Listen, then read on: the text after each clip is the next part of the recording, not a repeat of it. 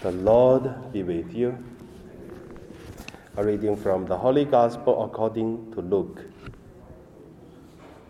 Jesus looked up and saw rich people putting their gift into the treasury.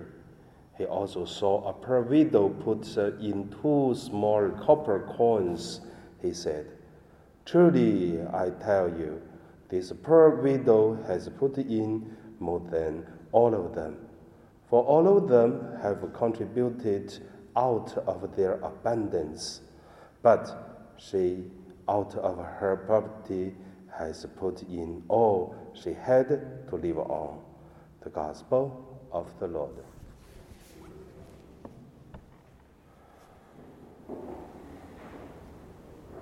So today, my meditation name is uh, faith and uh, our contribution.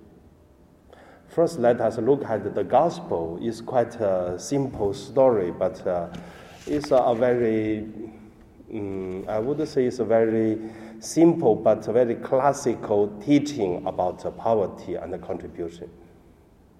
A poor widow only puts uh, very few coins, but uh, Jesus praised her because she put everything that she lived on.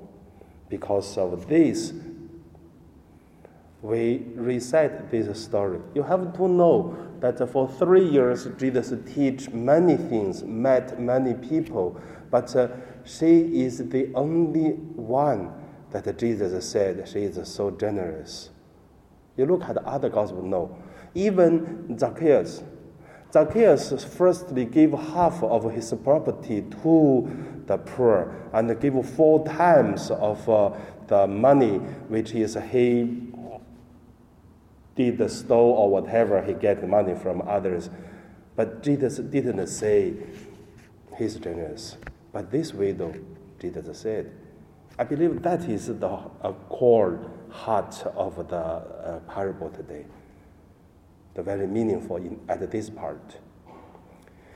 Second point I want to say, when I prepared this, the homilies, and I'm looking for books, looking for stories, what kind of stories we can compare that the Jesus story in the gospel. And then I found one.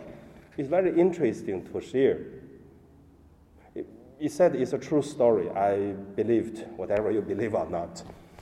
It said a lady who is in Africa, she's selling cakes to earn money.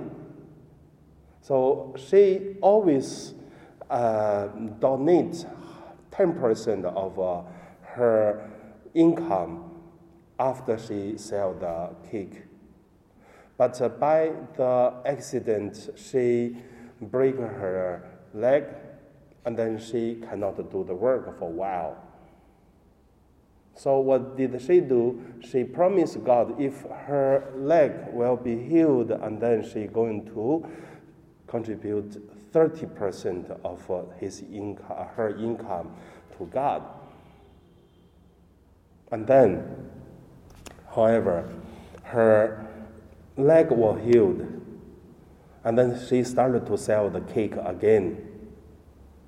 But uh, when she gave the money to the church, the priest asked her, "So you give a lot of money, but you were spending a lot also on see doctor these things." She said, Yes, I earned already uh, like uh, the normal uh, income. So that's the 30% of the, the income. So the priest said, You can just uh, after like uh, one month and then you get what the 30% to give is better. You, should, you don't need to give as uh, you earned. But she said, you know, I believe no problem. I can give that uh, the first 30% to God. I believe God will help me in the another 70%. Whatever, this kind of story we can see is also quite simple, but all is about faith.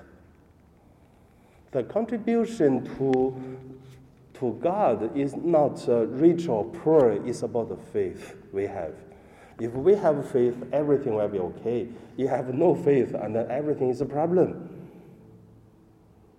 So I'm telling you these two stories that no others want to share, just to give you some ideas about uh, today's uh, the spirituality of the gospel story, and then put it into our life, maybe give some ideas. And now we pray.